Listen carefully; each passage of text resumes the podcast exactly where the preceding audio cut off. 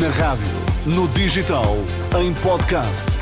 Música para sentir, informação para decidir.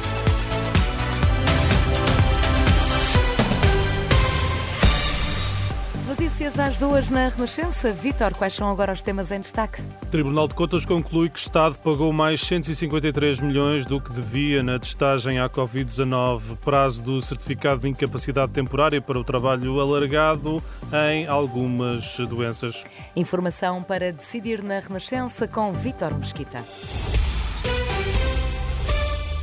Mais de 153 milhões de euros é quanto o Estado gastou a mais entre 2020 e 2021, depois do Ministério da Saúde ter fixado os preços da testagem à Covid-19. A conclusão é do Tribunal de Contas na auditoria, hoje conhecida, na testagem e rastreio de contactos no âmbito da resposta à pandemia por parte do Ministério entre março de 2020 e abril de 2022. O relatório revela que os preços nem sempre tiveram subjacente a fundamentação técnica apresentada pelo Instituto Nacional de Saúde, Dr. Ricardo Jorge, o que se traduziu em acrescida despesa pública. A auditoria dá conta de que a maioria dos testes, cerca de 74%, foi realizada por laboratórios do setor privado. Os sistemas de informação do Ministério da Saúde apresentaram limitações e insuficiências no suporte à vigilância da doença. O Tribunal de Contas recomenda hum, ao Ministério da Saúde que assegure a resiliência do sistema, que prepara capacidade de resposta para que, em futuras emergências de saúde pública, consiga minimizar impactos negativos. Foi alargado o prazo do certificado de incapacidade temporária para o trabalho em algumas doenças. A partir de 1 de março, os limites da chamada baixa médica para patologias como o cancro, os acidentes vasculares cerebrais e a doença, a doença isquémica cardíaca são de 90 dias. Para o pós-operatório passa para 60. Já para os casos de tuberculose, passam para 180 dias. Nas situações de gravidez de risco, é até à data provável do parto. Caso da queda do muro junto à Universidade do Minho em 2014, foi adiada para 18 de abril a primeira audiência no Tribunal Administrativo e Fiscal de Braga. Um novo processo para apurar a responsabilidade civil num acidente do qual resultaram três vítimas mortais.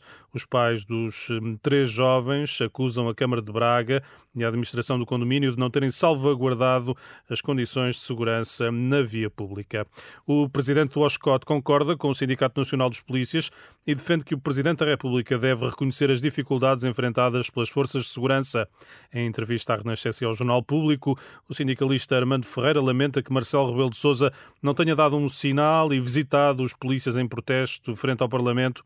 Jorge Bacelar Gouveia sublinha que Marcelo já se devia ter pronunciado. São declarações que já aqui escutamos. Só com o reforço da CDU é que os maiores partidos vão ser forçados a cumprir as promessas de recuperação do tempo de serviço dos professores. Posição partilhada esta manhã pelo secretário-geral do PCP, que recebeu na sede nacional do partido a FENPROF. Paulo Raimundo começa por lembrar, em tom irónico, que agora é tempo de prometer. Agora é a chuva de promessas, é o tempo de promessas. E amanhã, depois das eleições, vamos ter o tempo em que aqueles que prometeram vão justificar as razões pelas quais não podem cumprir aquilo que prometeram. A prática que temos tido é essa.